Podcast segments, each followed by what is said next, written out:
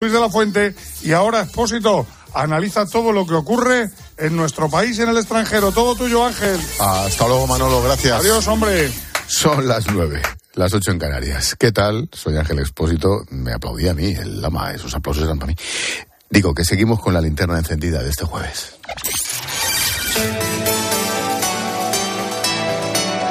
Con Expósito, la última hora en la linterna. Cope, estar informado. Te resumo la actualidad del día en varias claves. Primera, Yolanda Díaz viajará a Argentina, sí, sí, para participar el lunes en un acto de apoyo a Cristina Fernández de Kirchner, condenada esta semana a seis años de prisión por corrupta. Bueno, pues la vicepresidenta del Gobierno de España, ahí está. El foro organizado por el Grupo de Puebla pretende denunciar que Cristina Fernández de Kirchner es víctima de una persecución judicial y también, ojo, contará con la presencia de Evo Morales, Rafael Correa, Mújica y José Luis Rodríguez Zapatero, que no se pierde ni una. Segunda, los juzgados de Terrassa han dejado en libertad provisional con cargos al hombre detenido el martes por retener a una joven en una cabaña donde fue agredida sexualmente. El acusado tiene medio centenar de antecedentes policiales. A la espera de los resultados de las pruebas de laboratorio, se le ha retirado el pasaporte y no podrá acercarse a menos de 500 metros de la víctima. Tercera, el Ejército de Tierra ha abierto una investigación interna después de que se publicara un chat entre militares del cuartel del Bruc en Barcelona en el que presuntamente sorteaban los servicios de una prostituta. Unos hechos que además ha denunciado ante la Fiscalía el propio Ejército. Fuentes de defensa dicen que no tienen constancia formal de lo sucedido porque era un, un foro privado, no oficial. Y cuarta, la Guardia Civil ha desarticulado un grupo criminal de origen albanés dedicado a asaltar viviendas habitadas en varias provincias.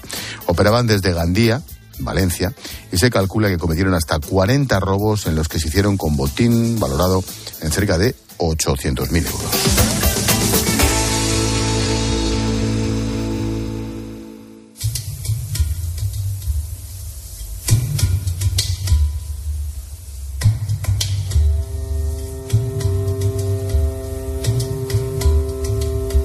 Bosque es peligroso para una mujer. Ya, pero no para vos. Soy más fuerte. Pero no más rápido ni astuto. Más rápido, sin duda. Pero no más astuto.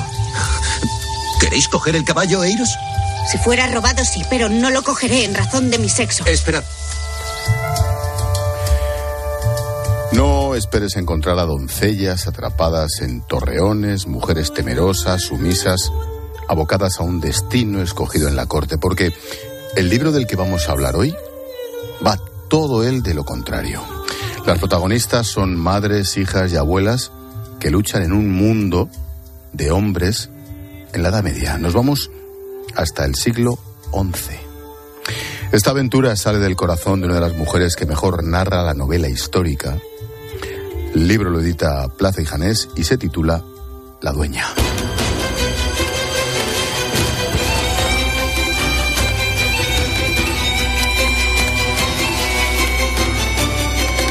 Su autora es la colega y admirada amiga Isabel San Sebastián.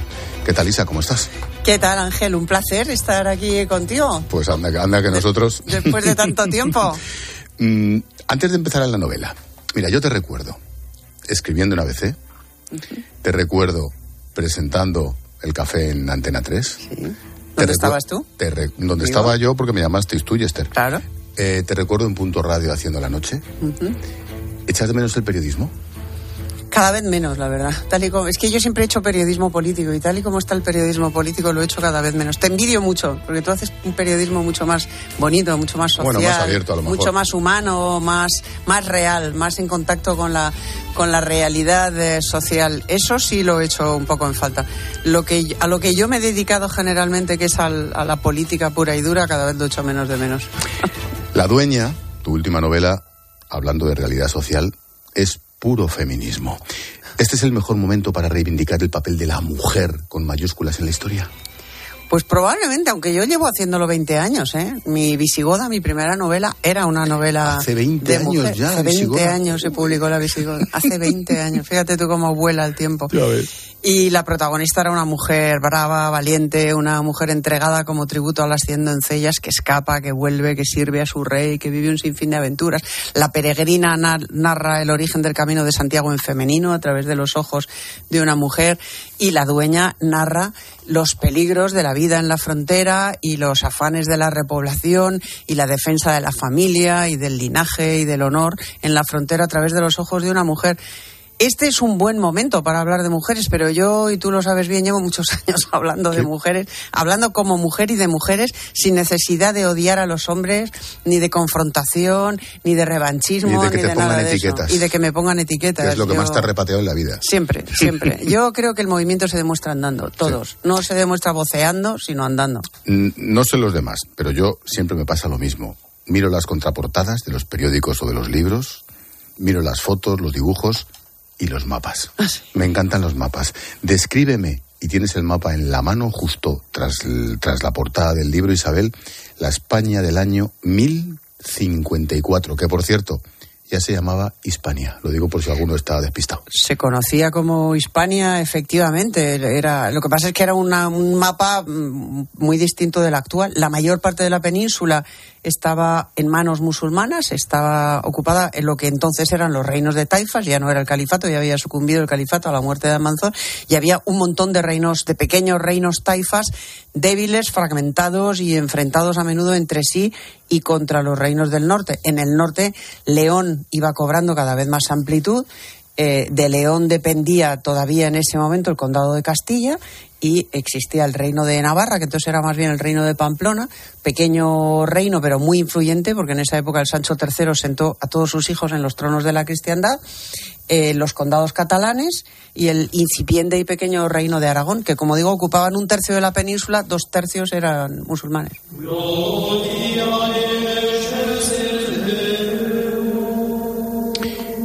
Isabel San Sebastián, si nunca aparecieron en las crónicas oficiales, ¿quién se encargó de contar sus hazañas? Porque la vida de estas mujeres no son menos intensas que las de aquellos maridos, aquellos hermanos, aquellos reyes. ¿Quién hizo notario de sus vidas? Pues precisamente, en gran medida los notarios. Conocemos de sus vidas a través de las escrituras de donación, por ejemplo, que se han conservado, a través de las relaciones de ajuares que se han conservado, a través de lo poco que recogieron los cronistas referido a reinas o a grandes abadesas, a grandes personajes de la nobleza femeninos, aunque siempre esas crónicas han distilado mucha misoginia, muy, mucha, mucho desprecio por, por las mujeres. Y luego nos lo dicta el sentido común. En un tiempo en el que los hombres morían masivamente en el campo de batalla, estaban ausentes, luchando muchas veces durante años y muy a menudo no volvían, ¿quién se ocupaba de las, de las propiedades? ¿Quién se ocupaba de la torre, de la casa, del dominio, de la tenencia? ¿Quién se ocupaba de organizar las, las cosechas y las recogidas, el comercio? ¿Quién se ocupaba? Pues las dueñas, las mujeres, las mujeres que estaban al frente de esas, de esas eh, tenencias o de esos hogares. Por ejemplo, mujeres como Auriola de Lurat, la dueña ¿Quién es Auriola de Lurat? Qué bonito el nombre de Auriola. Auriola es un nombre navarro. Pues mira, Auriola se parece mucho a mi madre, que era navarra, y se parecía mucho, tanto física como, como mm, mentalmente, como psicológicamente a mi personaje. Es una muchacha navarra, es una chica navarra, hija de, de un pequeño propietario, de un, de un miembro de la pequeñísima nobleza venida a menos en una tenencia pirenaica que acompaña a la reina Urraca, hermana de Sancho el Mayor, a casarse con Alfonso V, con el rey de León. Ahí empieza su aventura. Ahí empieza una serie de aventuras trepidantes que van a llevar a Auriola primero a Pamplona, después a León y después a una torre fronteriza junto a Ramiro, su marido, eh, que va a estar la mayor parte del tiempo ausente, porque Ramiro es un caballero al servicio del rey, uno que eh, forma parte de la mesnada real y que está combatiendo casi todo el tiempo mientras vive. Y Auriola es la que, la que toma las riendas de la, de la casa, toma las riendas de la familia y resuelve un montón de conflictos derivados de la guerra de reconquista, de la guerra con los musulmanes y de las guerras entre cristianos, porque estamos en una época de, constantes guerras fratricidas en el sentido literal, o sea, de hermanos contra hermanos, hijos de la misma madre. Mm, hago la pregunta a la periodista Isabel San Sebastián, no a la novelista en este caso. En las últimas 24 horas estamos hablando mucho otra vez de Navarra. Por la retirada de la Guardia Civil de Tráfico y lo que venga de la Comunidad Foral de Navarra.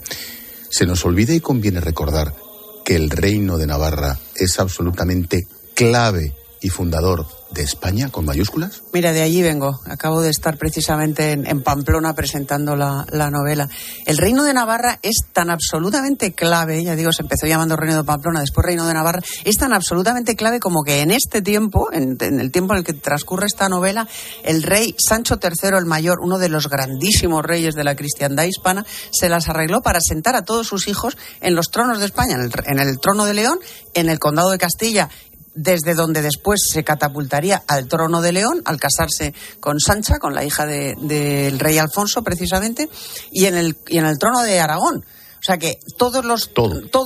toda la cristiandad hispana, toda la corona española, las coronas españolas descienden de, de Navarra, de un reino fundado en el siglo IX, que ahora se pretenda privar a ese territorio, a esa comunidad foral de sus fueros, de su historia, de su pasado glorioso, de su unión voluntaria con Castilla. Ayer estuve precisamente frente a la placa que rememora esa unión voluntaria con Castilla para eh, regalárselo, subsumirlo en la comunidad autónoma vasca, es que es una cosa tan delirante en términos históricos y tan inaceptable en términos políticos. En, términos históricos y políticos es tan absurdo como la supuesta independencia de Cataluña cuando fue Corona de Aragón. Pero por supuesto, por ejemplo, por supuesto, eran condados catalanes. Corriendo los tiempos es lo mismo. Nunca fueron reinos, siempre fueron condados catalanes y se unieron al Reino de León con el pacto de con, con el matrimonio de Ramón Berenguer IV y, Petronila.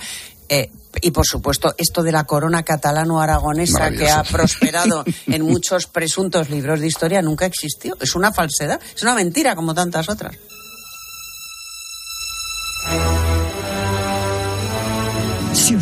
Os marcháis ahora, os prolongaré la vida no contándole a mi esposo vuestra visita cuando él regrese a casa. ¿Tu esposo?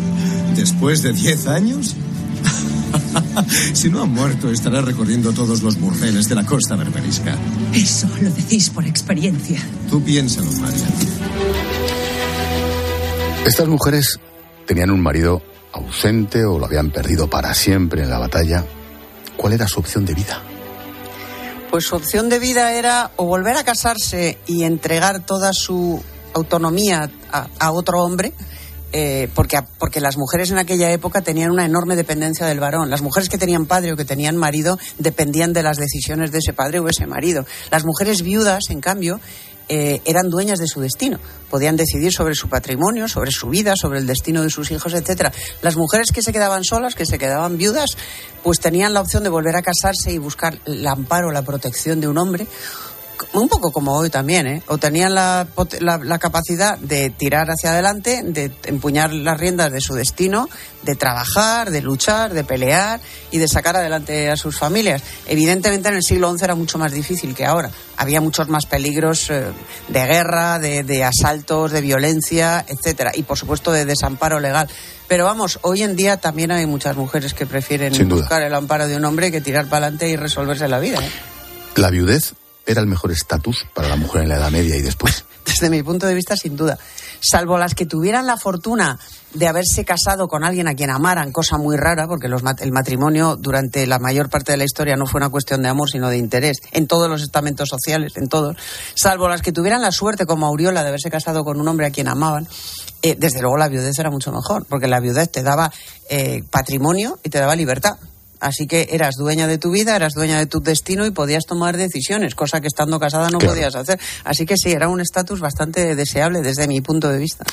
En un momento de la dueña, Auriola le dice a su hija Jimena, dos puntos, comillas, sé que te educamos en la modestia y la templanza con el fin de convertirte en una dama, pero no confundas humildad con debilidad. Y continúa, no necesitas de un marido codicioso para seguir con tu vida.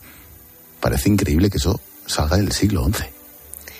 Bueno, evidentemente eso sale de mi pluma, pero es que estoy segura de que es una escena verosímil, porque hay grandes mujeres en el siglo XI. Está la reina Sancha, está después la reina Urraca, que será la protagonista de mi nueva novela.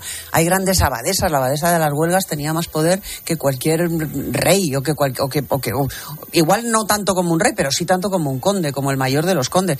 Las propias eh, infantas para las cuales eh, se creó el infantazgo, ¿no? Las, las hijas de, de Fernando.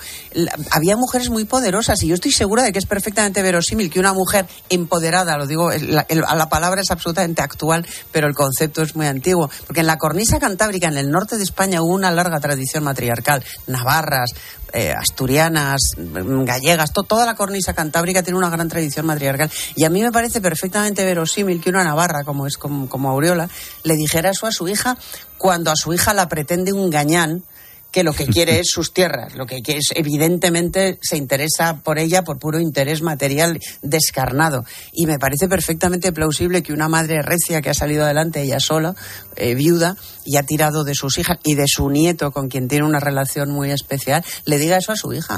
No necesitas casarte con un gañán para seguir con tu vida, eres perfectamente capaz de hacerlo sola. Desde luego es lo que yo le habría dicho a mi hija, que afortunadamente no se, había visto, no se ha visto en ese caso, pero es lo que yo le habría dicho sin, Sin dudarlo. duda. Tras la muerte de Alfonso V, Hispania queda dividida entre sus tres hijos en tres reinos. ¿Qué pasa con los musulmanes, los almorávides? Bueno, los musulmanes a la, a la muerte de Alfonso V y, y de Alfonso VI están todavía divididos en taifas. Justo a la muerte de Alfonso VI es cuando entran los almorávides, que son Tú, los has, tú has visto los efectos del ISIS, ¿verdad? Y del claro, Daesh. Lo has allí, visto in situ, has allí. estado allí, has Sí, estado sí, en. Irak, has estado en. Siria, has visto. lo- Bueno, pues imagínate eso en el siglo XI, eso fueron los almorávides. Los almorávides destrozaron Aquí. Aquí, en España, los almorávides destrozaron no solo todo lo que pillaron, todos los castillos, las incipientes ciudades del, del mundo cristiano, todo, sino el mundo musulmán. Des- destrozaron todo lo que había de civilización y de cultura y de belleza en Córdoba, en Sevilla, los, en, en- en las taifas que precisamente en ese momento vivían un momento de esplendor cultural y de apertura y de tolerancia.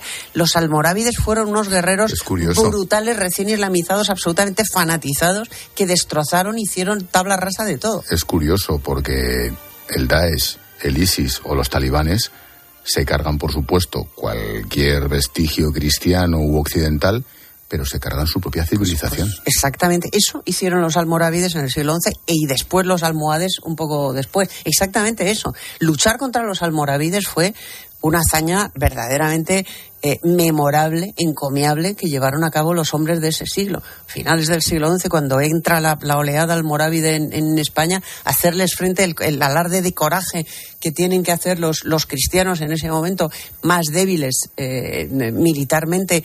Eh, el, rey Alfonso VI, los, los esfuerzos de Alfonso VI para detenerlos en, en Extremadura, para alejarlos de Toledo, que acaba de reconquistar para salvar su, su capital, los esfuerzos de mi protagonista de ficción, ¿no? de Diego, Diego de Lovera, el nieto de Aureola, que, que, que, que ha recibido una tenencia precisamente por sus servicios de guerra y que tiene que defenderla y que sabe el peligro que corre defendiéndola, la- el castillo de Lovera, justo al, al sur de, de Toledo, porque los cristianos acaban de pasar el Tajo, llegan los almorávides y barren con todo. Y hay un personaje en mi novela, una familia de un, de un médico eh, cordobés, que huye, que sale huyendo de Córdoba porque los almorávides no aceptan, por, por ejemplo, no toleran lectura de más libro que el Corán y consideran que toda expresión de arte, como la música, como la pintura, etcétera, es- está, está prohibida por el Corán y es susceptible de, de- de pena de muerte. O sea, los almorávides fueron, fueron gente, pues eso, similar al Daesh o, al, o, a ISIS, que tú, cuyos, cuya conducta tú has visto Sí, in sí. situ. O a los Eso o a los talibanes. Así que cuando se habla del Islam eh, tolerante, culto, tal, español, pues bueno, depende de los momentos y depende del Islam. Ha- Hay de todo, pero hay mucha más brutalidad que tolerancia en conjunto.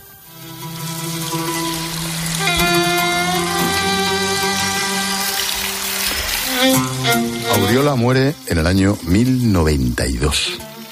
¿En qué punto deja su familia? deja a su familia mm, pues a punto de tener que hacer frente precisamente a esa, a esa brutalidad eh, de entrada al Morávide, de, de Azeifa al Morávide en la península, deja a su hija eh, acogida a la casa de su nieto, a la torre que su nieto defiende en Lovera, y deja a su otra hija casada con un, con un comerciante franco muy acaudalado y muy próspero, con el que se lleva regulín, porque han sido muy han, han sido muy despectivas con él porque no era de sangre noble, era comerciante. Y la familia que tiene una hidalguía, una una, una posesión, un título, aunque solo sean infanzones de, de frontera, modestos infanzones, desprecia todo lo que no es noble y deja a su familia en esa situación muy muy comprometida, pero deja a Diego casado, que es uno de sus grandes empeños de su vida, conseguir que su nieto continúe el linaje, que salga adelante y continúe el linaje. Hay dos puntos geográficos que tienen valor especial en la novela. El Duero, esa ribera a la altura de Zamora, y Toledo. Claro, se lo pregunta una vasca, hija de Navarra, pues ya verás. ¿Cómo influye la tierra en el carácter? Oh, mucho, mucho, muchísimo. La tierra y la historia, y por eso es tan importante el conocimiento de la historia. Decía don Claudio Sánchez Albornoz, a quien yo he estudiado y leído con enorme admiración, que no hace el hombre, no hace el pueblo al paisaje, sino el paisaje al pueblo. Y eso es rigurosamente cierto. Eh, la tierra y la historia. el castellano, por ejemplo, el carácter castellano es único porque es un carácter que se forjó en esa lucha. La reconquista fue muchas cosas y, entre otras cosas, fue un ascensor social. A través de la reconquista, los, caballeros podían instalarse en, en la frontera, instalarse a vivir en la frontera, obtener una pequeña parcela de tierra y cultivarla y progresar. ¿A cambio de qué? De defenderla, de luchar, de luchar por su, por su tierra y de defenderla frente a las acometidas musulmanas. Eso forjó un carácter muy especial en los hombres y en las mujeres. Las mujeres españolas son distintas de las italianas o de las francesas o incluso de las alemanas. Somos mujeres, a pesar de lo que digan ahora algunas, la mujer española siempre ha sido una mujer fuerte, ha sido una mujer resuelta, sobre todo, digamos, del tajo para arriba. Una mujer eh, acostumbrada a luchar y además hay otro aspecto de, Aureola que a mí me gusta destacar y es que es una, es una mujer entregada a conservar la memoria familiar. Una de las cosas mm. que hace abuela, que hace Aureola. Me, estás haciendo spoiler. Ah, perdón, perdón. pues eh, eso es lo que hace la tierra y la historia. La, la, tierra forja el carácter y el carácter español y sobre todo el carácter castellano, el carácter leonés, es un carácter hecho al, a la dureza, al rigor y a la tenacidad y a la perseverancia. Ese es el carácter español. Mm, en La Dueña se constata ese empoderamiento de la mujer en la reconquista. ¿En qué momento histórico vuelve a ser absolutamente ignorada? Casi casi hasta llegar antes de ayer. Yo diría que a partir del siglo XVIII. A partir del siglo XVIII y sobre todo en el XIX la mujer es eh, absolutamente es, encerrada en casa literalmente, es despojada de cualquier eh, capacidad de actuación en la esfera pública y es condenada a, a, ser meramente reproductora y cuidadora y es y, hasta el punto de convencerle de que es frágil, de que es eh, eh, débil, de que no puede resolver por sí misma nada, cuando la mujer había resuelto y había actuado con enorme fortaleza durante buena parte de la historia, ¿no? Pero bueno, afortunadamente eso ha quedado atrás y ya estamos aquí. A ver cómo te formulo esto. La memoria es la columna vertebral del relato de la dueña, Auriola cuenta a Diego, su nieto, las hazañas del abuelo. Mi abuela Macaria, que nació en Talavera de la Reina, Ribera del Tajo. Me ha hecho una gracia cuando ha dicho lo del Tajo. Una mujer de carácter, de humor quijotesco, salvando la distancia histórica con Auriola, sostuvo a la familia durante décadas, las décadas de la guerra y de la posguerra. Nos estamos olvidando de la memoria. Lo digo porque tú has sufrido el terrorismo muy, muy de cerca. Nos estamos olvidando de la memoria con mayúsculas. Pues sí, pues sí, porque la memoria es la, la raíz de las familias y la raíz de las naciones. Cuando tú despojas a una nación de su historia, le estás privando de sus raíces y la estás condenando a la muerte. Cuando tú despojas a una familia de su memoria, estás privándola de sus raíces y estás abocándola a la desaparición. Por eso el empeño de Aureola en mantener viva la memoria de, su marido en la mente de su nieto, de, que su nieto conozca al abuelo que no conoció, que sepa quién era. Yo hago lo mismo, yo he hecho siempre lo mismo con mis hijos, hablándoles de mis padres, que ellos apenas conocieron, de sus abuelos. Eh, la novela empieza igual que termina con ese tributo a la memoria, con ese tributo a la familia, porque es una la dueña es una novela de familia. Y lo que tú me dices de tu abuela es lo que han hecho incontables generaciones de mujeres en España. Las guerras, desgraciadamente, obligan a las mujeres a sostener a las familias, a hacerse cargo de las familias, a ser fuertes. Y España ha sido escenario de guerras durante siglos. En ese escenario de guerras, las mujeres se hicieron fuertes, las mujeres se hicieron recias y se hicieron depositarias de la memoria, de la memoria de sus familias, de, la, de la obligación de transmitir esa memoria y de conservar ese linaje. Eso es la dueña, que es un tributo a las mujeres del siglo XI, pero también es un tributo a mi madre y es un tributo a mi abuela y a la tuya. Y a la mía, seguro. Y a la tuya y a todas las abuelas que sostuvieron a sus familias y que hablan a sus nietos de sus abuelos que no conocieron.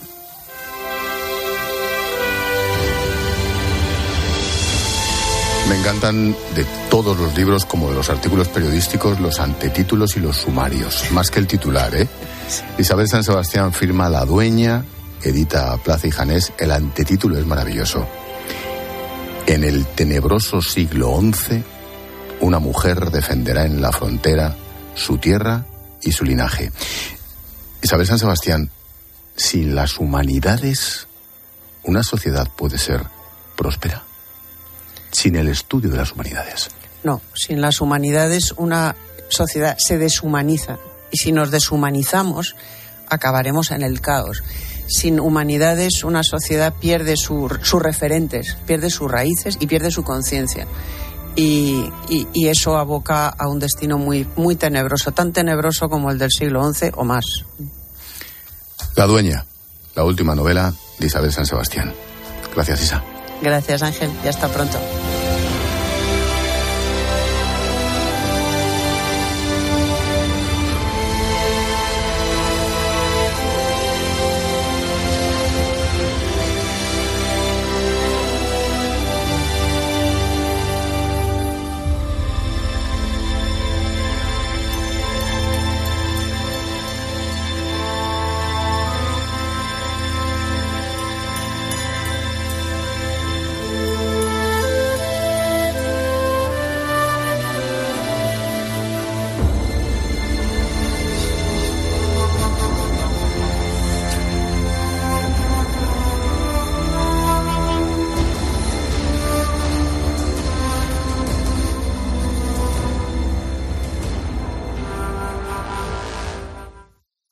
Estás escuchando la linterna de Cope. Y recuerda que si entras en cope.es, también puedes llevar en tu móvil las mejores historias y el mejor análisis con Ángel Expósito.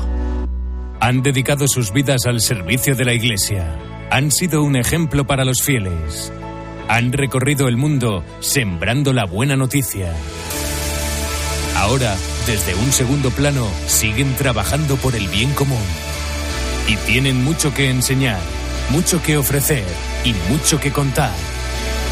Esta semana, Monseñor José Sánchez González, obispo emérito de Sigüenza, Guadalajara. No he venido a ser servido, sino a servir y dar la vida en rescate por muchos. Eméritos, un camino de fe. El sábado por la mañana, en 13.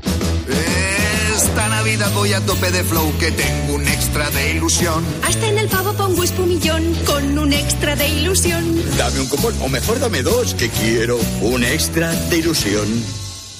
Por 10 euros, cupón extra de Navidad de la 11 con 75 premios de 400.000 euros. El 1 de enero, cupón extra de Navidad de la 11. Dame un extra de ilusión.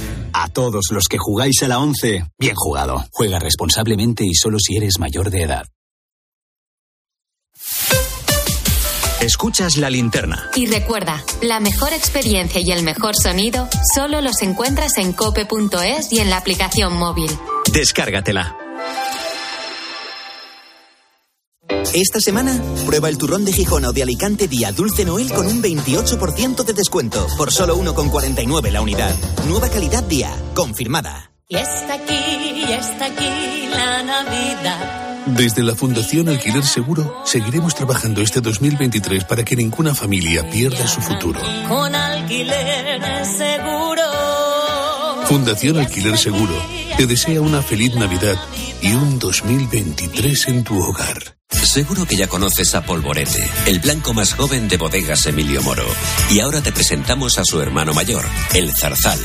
Es fresco, equilibrado y con carácter. Un vino blanco que se crece en botella y te atrapa en cada trago. Perfecto para brindar y celebrar. El godello hecho arte con bodegas Emilio Moro. Para mi familia y para mí es muy importante saber que la electricidad que se genera es 100% renovable. Para nosotros también, Paula. Por eso en Repsol desarrollamos proyectos eólicos y fotovoltaicos en España capaces de generar electricidad 100% renovable para más de un millón y medio de hogares. Descubre este y otros proyectos en Repsol.com. Repsol, inventemos el futuro. Dos cositas. La primera, un motero siente la libertad del viento en su cara. La segunda, un mutuero siempre paga menos. Vente la mutua con tu seguro de moto y te bajamos su precio sea cual sea. Llama al 91 555 5555. 91 555 5555. Por esta y muchas cosas más, vente a la mutua. Condiciones en mutua.es.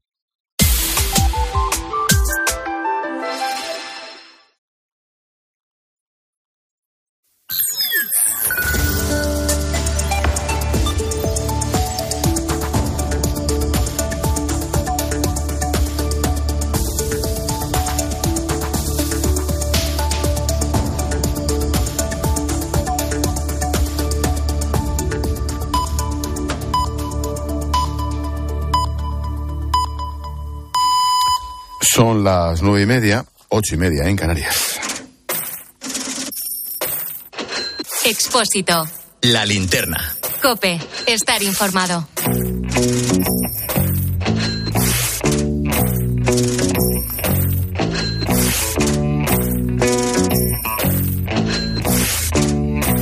El precio de los alimentos puede subir un 20% en los próximos dos años. Imagínate, esto significa que las familias tendrán que gastar 70 euros más al mes en la cesta de la compra, lo que se traduce en 850 euros al año. Ojo, de media. Son las conclusiones de un estudio de CaixaBank.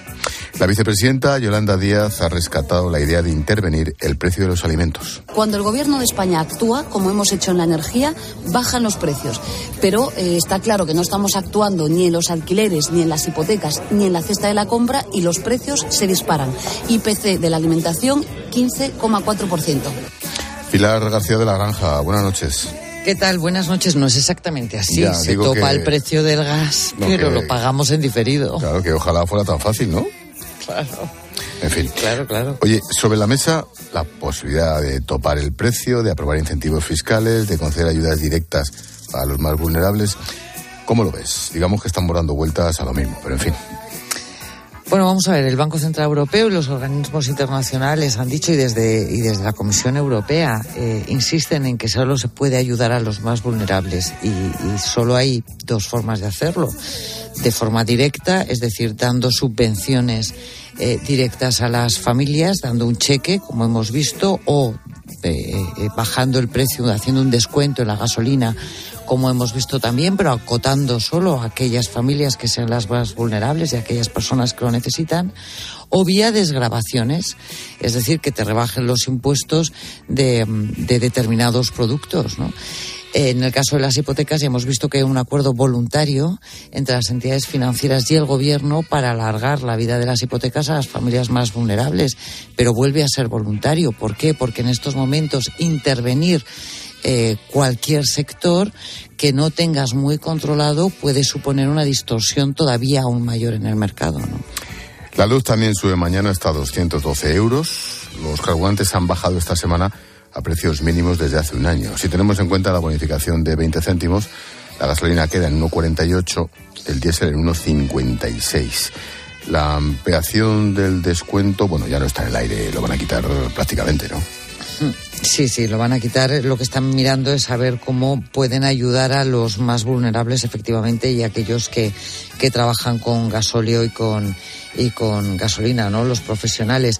Pero bueno, en todo caso, eh, ¿por qué está cayendo el petróleo en los mercados internacionales? Bueno, básicamente por dos razones. La primera, porque hay miedo a una recesión y a una recesión global que se estaría ya viendo en este tercer, en este cuarto trimestre del año y probablemente en el primer trimestre del año que viene y en segundo lugar porque las industrias están prácticamente paralizadas en muchos países las grandes industrias y por lo tanto hay menos consumo además de que Estados Unidos ha metido mucho petróleo y gas en el mercado a precio muy competitivo. Más cosas. Los trabajadores del Banco Central Europeo amenazan con ir a la huelga por el bloqueo de la subida salarial. La entidad ha propuesto una subida del 4%. Los empleados quieren ajustarse a la inflación, el 10% en la eurozona. ¿Esto puede perjudicar a Christine Lagarde? Bueno, yo no sé si la puede perjudicar, pero, pero, pero podría ser una, una broma, ¿no? He estado buscando antes cuál era el salario Sí, medio sí, de un sí, funcionario en el Banco Central Europeo y los que menos ganan, porque son funcionarios, son 5.770 euros netos al mes. Y no se publican eh, los salarios de los funcionarios medios y altos. O sea que imagínate. En fin, claro que todos queremos que nos suban el salario, claro que todos somos más pobres, pero bueno, unos más que otros, ¿no? Sí, evidentemente. Oye, seguimos en Europa. La primera ministra de Italia, Giorgia Meloni, ha elevado a 5.000 euros el límite para los pagos en efectivo. Antes estaba en 2.000.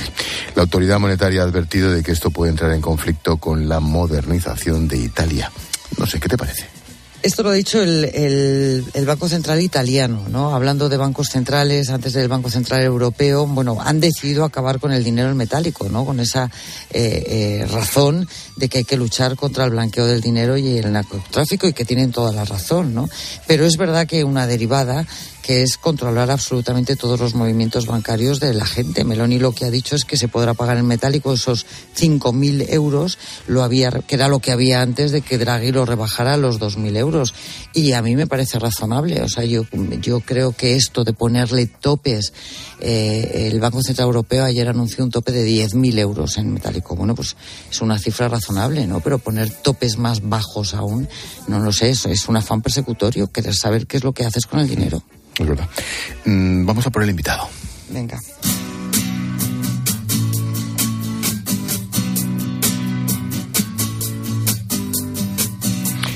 El gobierno ha vuelto a ampliar el tope del 2% en la subida de los alquileres. La medida entró en vigor en abril, estaba previsto que durará tres meses, pero ahora, gracias a la negociación con Bildu, se va a extender hasta 2024. El tope es una forma de proteger a los inquilinos, dicen, frente a la subida de la inflación, pero el mercado se resiente. Los precios están disparados y la oferta es cada vez menor. Óscar Martínez es experto inmobiliario. Óscar, ¿qué tal? Buenas noches. Hola, buenas noches. El 2%, ¿a quién perjudica? ¿A los propietarios?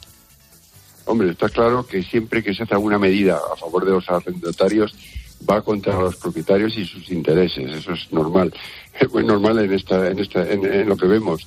Esta ley, eh, lógicamente, a los propietarios les, les hace daño porque eh, la mayoría de los propietarios son personas muy sencillas de un alquiler, dos alquileres, que tienen muchos de ellos hipotecas que tienen que pagar eh, para poder mantener esos pisos y lo pagan con los alquileres. Lógicamente, si esos eh, alquileres los congelan y las hipotecas se están disparando, los gastos de comunidad que muchas veces van unidos también sube y todo sube, los reformas, las reparaciones, pues el propietario al final es el que va a pagar este, esta ayuda, que es muy buena para el inquilino y lo veo perfecto para el inquilino, pero claro, no como siempre a favor, o sea, en contra del propietario, que es el arrendador, que es el que parece que tiene que soportar todos estos problemas. Ya, pero parece que el efecto es que cada vez hay menos oferta, ¿no, Oscar? Buenas noches. Claro, si todas estas medidas, como cuando se habla del control de los arrendamientos y demás, lo único que hacen es asustar a los posibles inversionistas que no eh, utilizan estas ideas de inversión, de comprar pisos para alquilar. Y lo que hacen es utilizar otros sistemas o dejarlo quito el dinero. Claro, eh, necesitamos mucha mucha oferta y eh, o sea mucha oferta y menos demanda y eso solo se cubre habiendo más alquileres pero claro con inseguridad y con intranquilidad y con normas que perjudican siempre a la parte del arrendador pues difícilmente el mercado va a crecer y tampoco se está haciendo vivienda pública ni las comunidades ni el gobierno es muy poquito lo que se está haciendo no se ha utilizado mucha vivienda de los bancos que hay por ahí que estaban rondando se han utilizado muy pocas y por tanto pues esto va a seguir parecido. ¿Cómo influyen los inquilinos? En el precio tienen un tope, pero claro, si hay menos oferta. Pues hombre, eh, la ventaja que tiene el propietario en este caso es que cuando pone un piso en alquiler rápidamente tiene una fila detrás y puede elegir el mayor precio y puede elegir las mejores condiciones económicas del inquilino. Esto es perjudicial para esas eh, economías tan justitas que no pueden dar tanta garantía y se los ve muy mal. O sea, tienen que estar de propietario un propietario a ver si consiguen que estos, eh, eh, esos alquileres que no garantizan muy bien, muy bien con sus ingresos.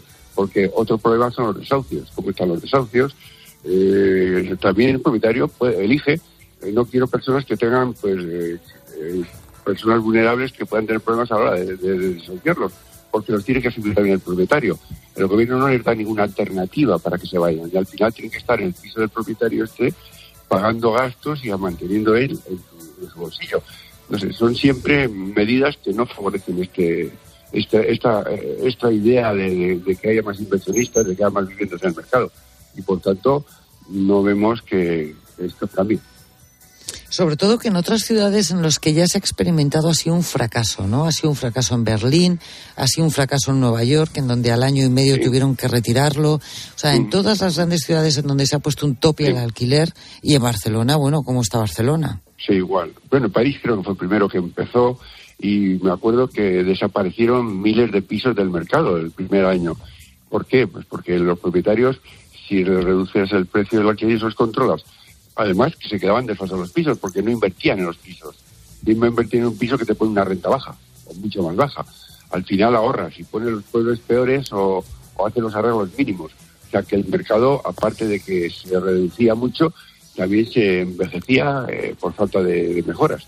Eh, ha sido un fracaso total y la, la, nueva ley de vivienda parece que lo quiere meter. Bueno, pues, pues, pues yo creo que eso ya digo que es totalmente negativo. Desaparecerán todavía más pisos y muchos de ellos irán al mercado de vacacional. Es más sencillo, pueden poner el piso que tengan y tienen una regulación más sencilla. O sea que al final mm, no se está haciendo nada positivo para, para que este mercado aumente. En el último año en Madrid, por ejemplo, el precio de los alquileres ha subido un 15%. ¿Qué podemos esperar en los próximos meses? Pues que ya digo que cada vez es más difícil encontrar un piso. Eh, las familias que están alquiladas y saben que se acaban los contratos, pues se tiran dos años antes de que se les acabe ya buscando piso, porque ya tienen miedo de que no les vayan a renovar o les vayan a subir la renta mucho o, que, o que no encuentren nada. Y entonces se tiran ya mucho tiempo ya intranquilos buscando pisos porque no ven que el mercado aumente y no ven que haya medidas para que este mercado aumente. Por tanto, es muy peligroso el, que no tiene unas garantías importantes porque no sabe, no, no, no lo va a tener muy claro, ¿no? Claro, cada vez tendremos más ocupas en este caso. Te iba a preguntar que qué es mejor, si comprar o alquilar, pero claro, comprar también se está poniendo todo por, por los cielos, ¿no? Bueno, el, el mercado de la compra ha subido estos años, pero yo creo que ha subido de manera razonable, porque si vemos la obra nueva, lo que ha subido la obra nueva, porque los, eh, lo que ha subido el material, lo que ha subido todo lo que es la construcción de obra nueva, vemos que los de segunda mano no han subido tanto, o sea, se han quedado razonablemente. Yo no creo que vaya a haber una caída del mercado de segunda mano, más bien se va a ralentizar y el que quiera vender como siempre, pues tendrá que rebajar el precio si quiere vender rápido, si no tendrá que esperar el doble de meses. Pero no creo que caiga. Entonces, ¿qué es mejor? Pues, hombre, los intereses ahora pues ir al fijo también, que no está mal. Cuando hablamos de intereses del 3% en fijo que dan, yo recuerdo de haber comprado el piso al 18% en mi época. Sí, verdad. Entonces, nos parecía, bueno, y el, la VPO estaba al 11 y parecía un chollo. Me acuerdo que ibas a una vivienda de VPO y decían al 11% y nos parecía un regalo. Claro, ahora el 3 nos parece caro, pero hay que reconocer que no son intereses muy caros. Es caro cuando parte de un cero y pico, de un 1% pero si no es un interés, y luego lo que más daño está haciendo es al que tiene una hipoteca ya concedida, que es el que está notando esa subida. El que va a comprar un piso nuevo, lo que hace es adaptarse al precio. Es decir, si puedo pagar una hipoteca de 100.000, pues tengo que coger un piso de 120.000 o 130.000. Y esos ya pues van a subir menos. Y encima se están yendo más a fijo o, variable, que sea unos años 5 en fijo y el resto variables. Buscar alternativas que les ayuden a estar tranquilos en la compra. Y luego el dinero, sabes, que va al piso en alquiler sabes que, se pierde. Y, luego esa inseguridad, intranquilidad que tienes continuamente. Mm, ¿Cómo valoran las ayudas a las hipotecas que ha aprobado el gobierno? Que ha aprobado en colaboración con la banca. Bueno, primero son voluntarias. ¿eh? O sea, quiero decir que veremos qué hace la banca. No creo que la lleve al pie de la letra. La banca las utilizará y negociará con cada cliente. Que yo creo que en principio la banca lo que no le interesa es quedarse pisos y ya negociaba o negocia. Al final dependemos de ello. Lo que más me preocupa es el impuesto que se le quiere poner a la banca, que es sobre los ingresos y no sobre los beneficios. Que esto puede hacer que mucho dinero no salga al mercado, ni para ayudas a empresas ni para nuevas hipotecas. Eso es lo que me daría miedo. Si siguen dando lo mismo los bancos, pues bueno, pues seguiremos estando bien y estas ayudas pues vendrán bien. Pero ya digo que son voluntarias y que los bancos aplicarán pues eh, todo o nada o parte, o sea, estarán a cada cliente. Bueno, veremos luego cómo funciona y la letra pequeña. Pues estaremos atentos y seguiremos comentándolo. Óscar Martínez, experto en el mercado inmobiliario. Gracias por la asesoría, Óscar. Buenas noches. Gracias, gracias a ustedes. adiós, adiós.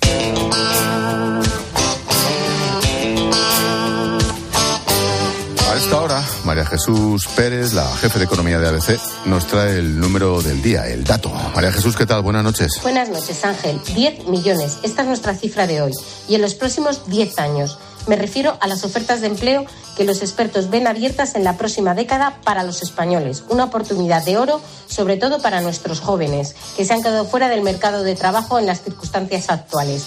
Todo ello para dejar de ser el farolillo rojo del paro entre nuestros socios europeos.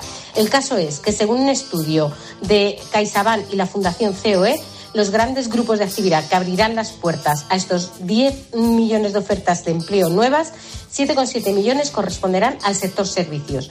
Casi un millón de vacantes estarán en la industria, unas 800.000 ofertas se darán en la construcción y algo más de 175.000 trabajadores se necesitarán en el medio agrícola. Y aunque cierto es que la reconfiguración que está viviendo el mercado laboral, no solo en España, sino en el mundo, se abre a las nuevas tecnologías, en nichos concretos ligados al mundo de la digitalización, muchas de las nuevas ofertas que coparán nuestro mercado laboral son recurrentes. Los tres nichos de actividad que más crecimiento de la ocupación experimentarán serán educación, actividades financieras y seguros y la construcción. Como conclusión del estudio Ángel, los expertos auguran para nuestro país que el empleo crecerá hasta 2030 por encima de la media europea y que el 87% de las ofertas de empleo serán producto de la reposición de trabajadores, no de nuevos empleos, como ahora parece que indica la mayoría de los estudios que caen en nuestras manos.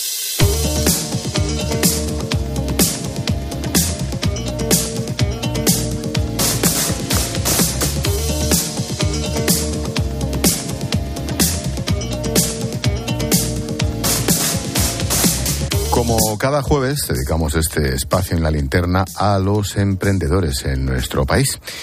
Empezamos con Tam Albalaz, es CEO de Eres la Repera. Tam, ¿qué tal? Buenas noches. Hola, hola, buenas noches. Bueno, el nombre me parece apasionante. Eres la repera. Eres la repera es precioso, pero a ver si conseguimos. Mira, luego, luego intentamos hablar con Tam Albalaz. Vamos a cambiar de emprendedor. Nacho Tejero es CEO de Webel, con W. Nacho, a ver si estás por ahí. Buenas noches. Hola, ¿qué tal? ¿Cómo estáis? Yo sí que, sí que estoy por aquí. Gracias por atendernos, Nacho. Oye, ¿qué es Webel, con W? ¿Qué es?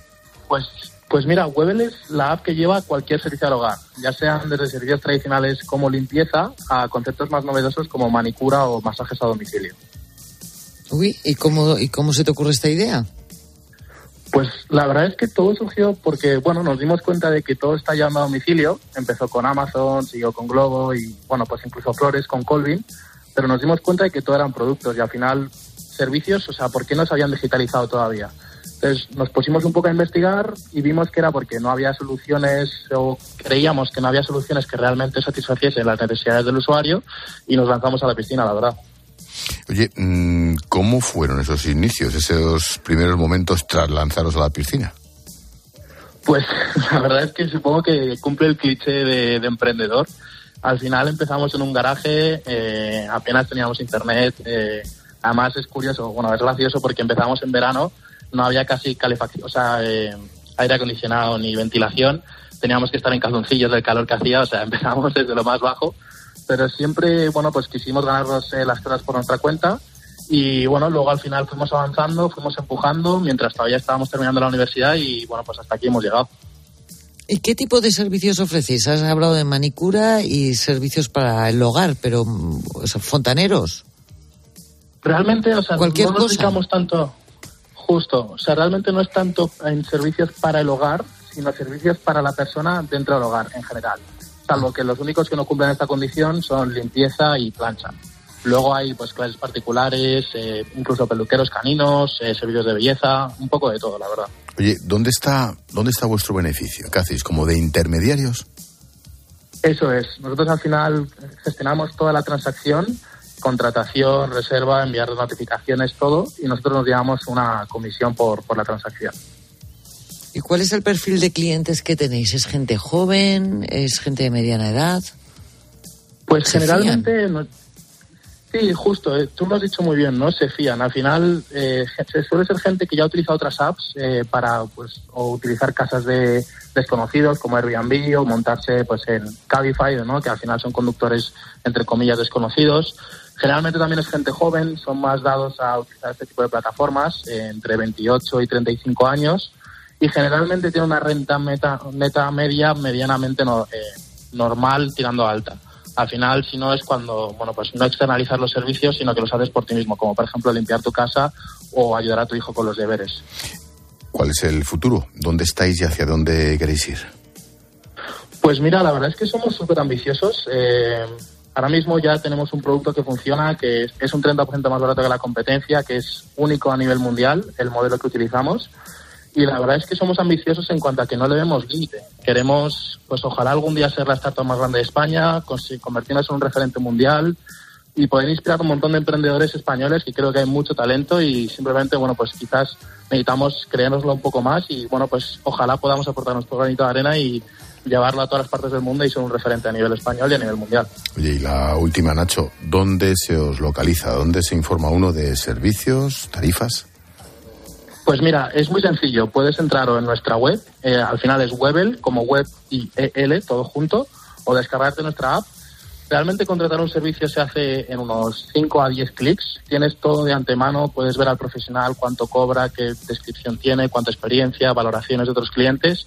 Y realmente el pago es seguro porque al final, bueno, lo que hacemos es que nosotros lo custodiamos, solo le enviamos al profesional cuando todo ha ido correcto. O sea, realmente, bueno, pues si alguno eh, necesita servicios de domicilio, espero que pueda probar Webel y ojalá tenga una experiencia de 10 y si no, pues estaremos ahí detrás para solucionar cualquier cosa que pueda surgir.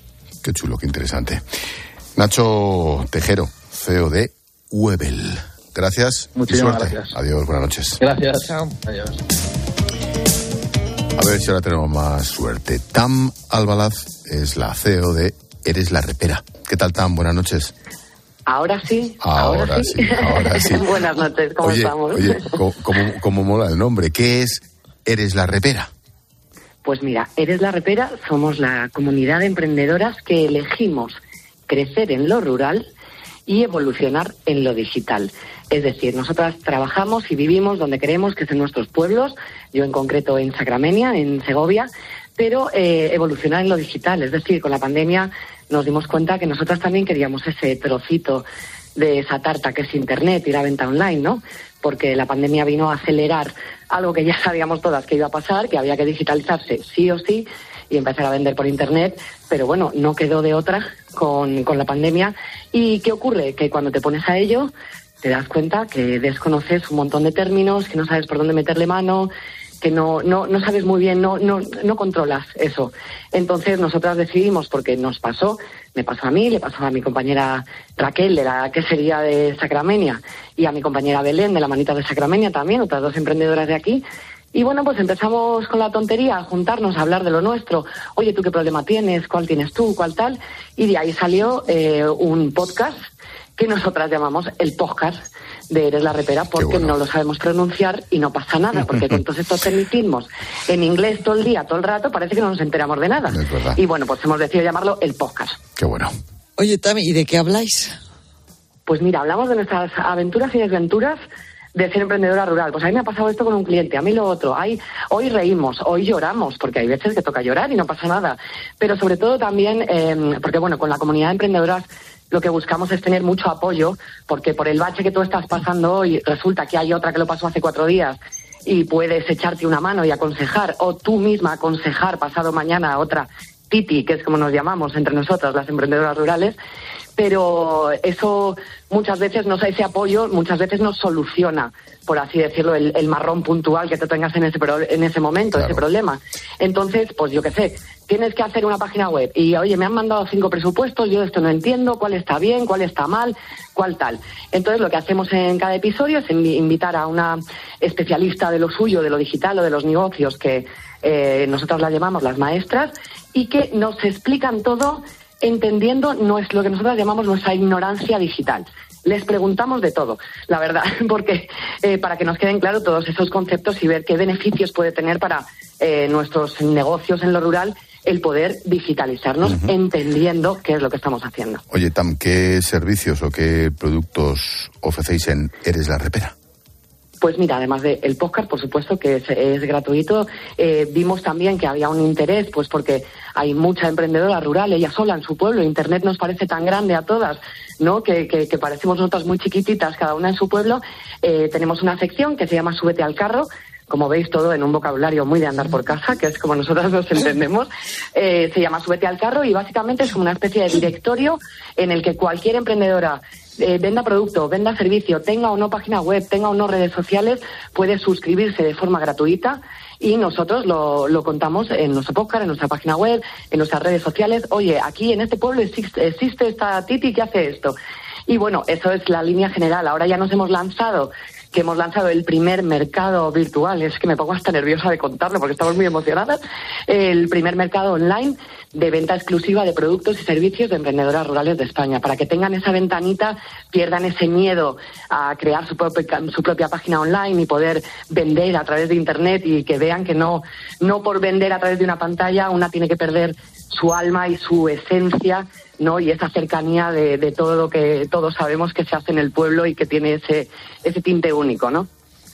Oye, Pan, ¿y tú cuál crees que es el papel de la mujer en el entorno rural?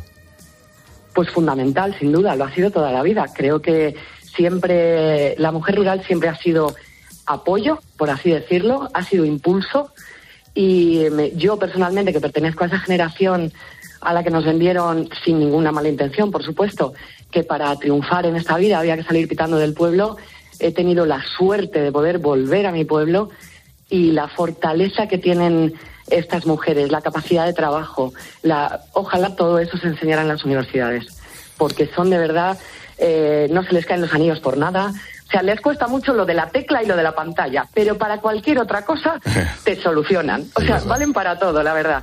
Y, eh, y, personalmente una de las cosas también que hacemos en la repera es eh, apoyarlas en el sentido de, de, que no se piensen que por no saber esto en inglés o esto otro, hay que tonta soy, hay que tal. No, todo lo contrario. Ojalá supiera yo todo lo que tú sabes eh, por la experiencia y por, ya te digo, la capacidad de trabajo y la fortaleza que tiene la mujer rural.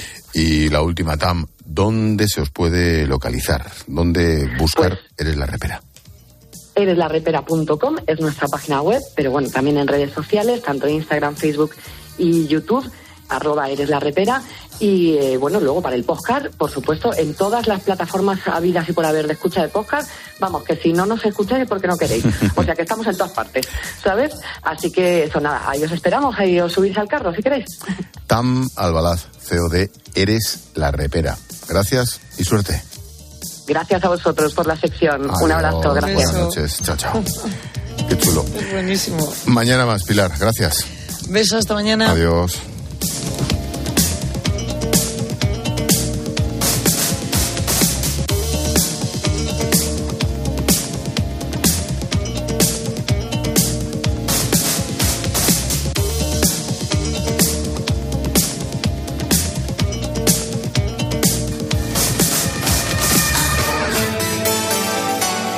Expósito.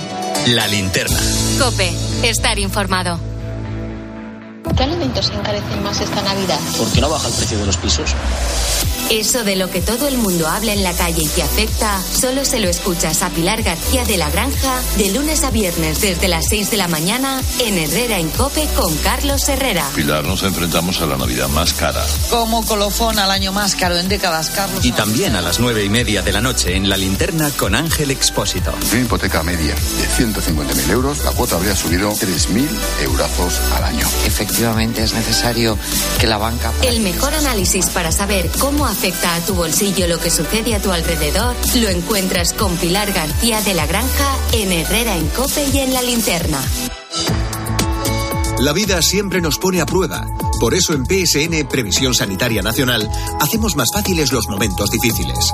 Protege tu futuro y a los que más quieres con la mutua en la que confían los profesionales universitarios desde hace más de 90 años. PSN Previsión Sanitaria Nacional. Aseguramos sobre valores. Era un 22 de diciembre de 1939 cuando un niño de San Ildefonso cantaba el gordo. Al mismo tiempo, un vecino de Jaén se enteraba de que era uno de los ganadores. Tan agradecido se sintió aquel jienense que le pagó al niño sus estudios hasta licenciarse, con una única condición, que nunca nadie conociera su identidad. Un sorteo extraordinario lleno de historias extraordinarias. 22 de diciembre, Lotería de Navidad. Loterías te recuerda que juegues con responsabilidad y solo si eres mayor de edad. Este viernes a la una de la tarde, Pilar García Muñiz y el equipo de Mediodía Cope abren sus micrófonos desde la Basílica Santa Eulalia de Mérida para celebrar el inicio de la cuenta atrás del año jubilar eulaliense, que comenzará el 10 de diciembre de 2023. Recuerda, este viernes escucha Mediodía Cope y empieza tu camino a Mérida. Escuchas la linterna. Y recuerda, la mejor experiencia y el mejor sonido solo los encuentras en cope.es y en la aplicación móvil. Descárgatela. Ahora que los precios no paran de subir, en Bricomart estamos a tu lado. Por eso ahora te ofrecemos precios aún más bajos en cientos de productos. A tu lado, con precios aún más bajos para ayudarte en tus proyectos de construcción y reformas. Bricomart. ¿Y tú? ¿Por qué necesitas fluchos? Porque es tiempo de pensar en lo que te gusta, en la moda que te hace sentir vivo, chic, casual, sport. Nueva colección de otoño-invierno de fluchos. La nueva moda que viene y la tecnología más avanzada en comodidad unidas en tus zapatos. ¿Y tú? ¿Por qué necesitas fluchos? Fluchos. Comodidad absoluta.